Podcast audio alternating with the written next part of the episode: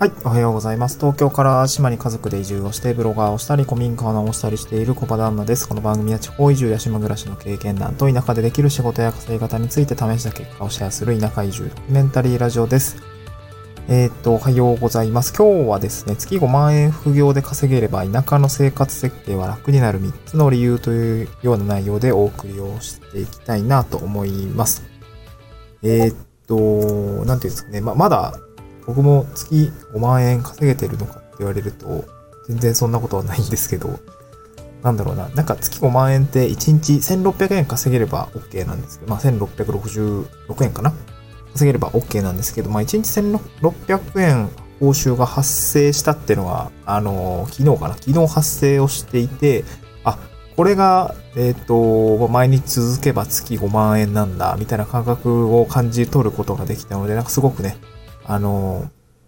なんだろう、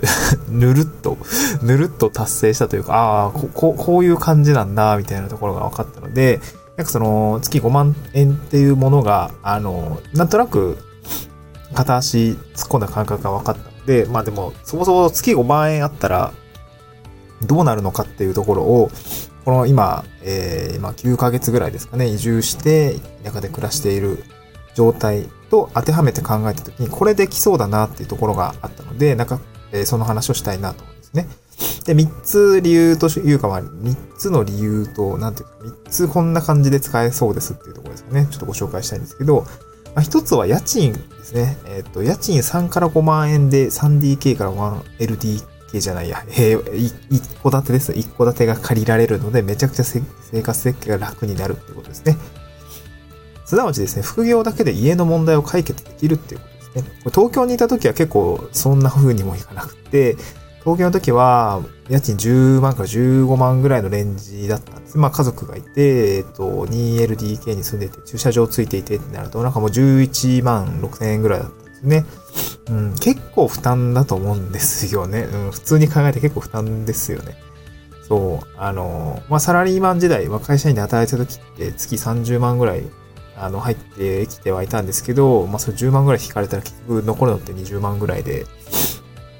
なんて言うんだろう。まあ、全然ね、それでもやっていけると思うんだけども、まあ、なんか、月10万払い続けてる家に、みたいなところが、やっぱ結構、じゃあもうずっと稼いでいかないといけないじゃん、みたいな感じがあったんですよね。まあ、あの、会社を辞めるっていう選択肢がもう当然取れないじゃないですか。負担が大きすぎて、そう、そう大きすぎてっていうところがあるんですけどね。で、なんだろうな、えっと、で、その点、田舎の方は、今僕が住んでるのって家賃4万8000円なんですよね。うん。で、次引っ越すところというかなんか今、ちょっと古民家直してるんですけど、そこは月3万円で、もう、めちゃくちゃ広い土地と家が借りれるっていう感じで、なんかすごいね、安いような感じではあるんですね。これ、月3万円って、ね、頑張ったらすぐ、うん、頑張ったら、まあ、バイトでも全然稼げると思うし、で、この家の問題さえ解決できれば、すごく生活設計って楽になると思うんですよね。とりあえず、なんだろう、壁があって屋根があって、寝泊まりできる場所が確保できるっていうところが、すごく、まあなんかこう、えー、生きていくためのハードルが下げられると思うんですよね。うん。なので月5万円副業で作れれば、えー、っと、まあ、3DK とか戸建てが借りれて、まあ、家が手に入る、手に入るというか、なんて言うんだろうね。まあ、自分でなんとかやっていけるっていう感じがあるので、すごい生活設計としては楽になるかなと思いますね。うん。で、二つ目が、まあ、車の出費が賄えるっていうことですね。田舎に行くと車の出費が当然増えますね。まあ、家賃は下がるんだけど、この車の出費が増えてしまうっていうところが、なんかトントンじゃないのみたいな話があったりすると思うんですけど、うん、で、どれくらい何が、あの、かかるのかっていうと、まあ、月のガソリン代、まあ、これ、走行距離にもよるし、まあ、その、ガソリン代のその値動きにもよって全然違うんですけど、今高いですよね、ガソリン代。昨日ガソリン代めっちゃ高くてびっくりしましたね。うん。えー、っと、えっ、ー、と、なんだっけ、月のガソリン代、だいたい、うーん、そう、距離、そうだな、燃費のいい車に乗ればですけど、まあ、どうだろうな。まあ僕今街乗りでしかやってないんで全然ガソリン入れないんですけど、うん、まあ月1万から、そうだな、2万円ぐらいはかかったりするのかもしれないですね。なんか冬だし暖房つけてると結構ガソリンなくなっちゃうんで、そう。で、月1、2万くらいかな。自動車保険も年間、まあ私の場合は、まあ等級にもよるんですけど、年間10万から6万、まあ、どんどん下がっていくんですね。まあ、安全運転しておけば。まあ、そんくらいかかりますよね。で、まあ、月にすると、まあ、1万ちょっとぐらいですかね。うん、まあ、そうだね。1万いかないぐらいかな。そんくらいのお金がかかるというふうに思っていただければいいのかなと思いますね。あとは、えー、っと、自動車税ですかね。これも、まあ、年間7000円、まあ、軽自動車の場合は7000円ちょっとぐらいだったかなと思うんですけど、であとその後、乗用車とかであれば数万円って形で、とでお金がかかって、これだけね、出費が増えていきますね。あとあれかな、車、車、車検とか点検ですよね。車検がね、結構1回で10万ぐらい、10万、20万飛んだりするんで、それ結構高いんですよね。で、そう、まあ、数、3年に1回ぐらいなんで、まあ、月に鳴らすと、まあ、す、まあ、こちらも数千円の積み立てみたいになっちゃうとは思うんですけどね。うん。まあ、それだけ車を、車を所有するってなると出費が多くなるんですよね。で、これを、やっぱりその自分で稼いだお金でなんか賄えるって考えると、なんかこう、いいじゃないですか。なんか だいぶ楽になるというかね。うん、そう本業以外で賄えたらすごく楽になるかなっていうふうに感じるんですよね。で、三つ目が、えっ、ー、と、水道光熱費が賄えるんですね。水道光熱費が賄える。なえる。これも田舎に来ると、そのガス代とか暖房費ってすごく高くなる傾向にあるんですよね。まあ、都市ガスとか市街地であれば都市ガスなのでかなりこう安い状況ではあるんですけど、やっぱ田舎ってプロパンだったりとか、あの、するんで、なんだろうな。高いんですね、プロパンガスって。マジで高い。1立方メートルあたりの単価めちゃ2倍3倍ぐらいじゃないのかな。そう、こマジで高いですよね。そう。で、まあお風呂とか、あとなんだろう。えー、まあ給湯ですね。主には給湯だと思います。あとまあ、家寒くなったり、あの、機密性的な古民家とかなおさそうなんですけど、暖房費ってやっぱ高くなるんですね。えっと、石油ストーブつあの、ファンヒーターとか使ったりとか、あの、まあ、昔ながらの灯油のストーブっていうんですかね。あの、夜間置けるやつ。そう、あれはあれで風情があっていいんだけど。まあ、あれかな、うちは子供がいるから、ちょっと、あれですかね、えー、ファンヒーターかな。ちょっと危ないからね。なんかそういうのがあって高くなる傾向にありますね。だ月、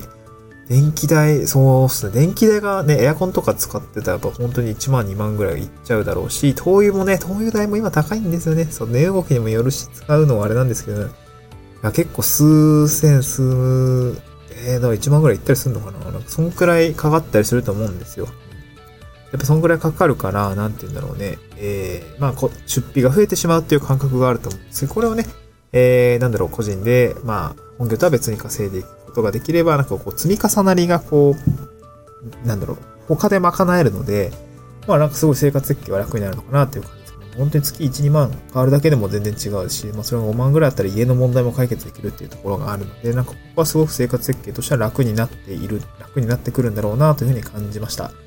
いやーなんかこう、ちょっとね、ちょっとずつこう、ブログから収入が入ってきたりとか、えー、まあ、なんか副業ですね、他の仕事をもらえたりとかっていうところがあってきているので、なんかその辺は、えー、もう少し頑張って、えー、1円を積み重ねていきたいなと思いますね。はい。今日はですね、合わせて読みたいに、まあ、あの、スタンド FM の概要欄にですね、田舎暮らしの生活費、東京から淡島に移住してから8ヶ月目の収支っていうようなね、あの、記事を書いています。どれくらいね、田舎のせ、田舎の生活費って何にどれくらいかかっているんだろうかっていうところですね。まあ、この8ヶ月目の収支、まあ、ちょっとね、えー、断片的ではありますが、まて、まとめております。ちょっとね、まあ、丸1年過ごせたら、この1年間の総決算、総決算というかね、えー、何にどれくらいかかってるのかっていうデータをね、えー、ちゃんと出していきたいなと思うんですけれども、うん、こちらはこちらで、えー、頑張って出していきたいなと思います。はい、今日はね、えー、そんな記事のご紹介をさせていただいて締めくくりたいなと思います。あの、こんな感じでスタンド FM では地方移住の話とか、まあ、田舎で暮らすって何にお金がかかるのとか、えー、ど、ど、どういう感じでこう、田舎で稼いでいけばいいのみたいな形を発信をしております。えー、ぜひフォローしていただければ幸いです。あと、ツイッターの方もね、あの、スタンド F の概要欄にリンク貼り付けておりますので、そちらもフォロー、あの、飛んでいただけると、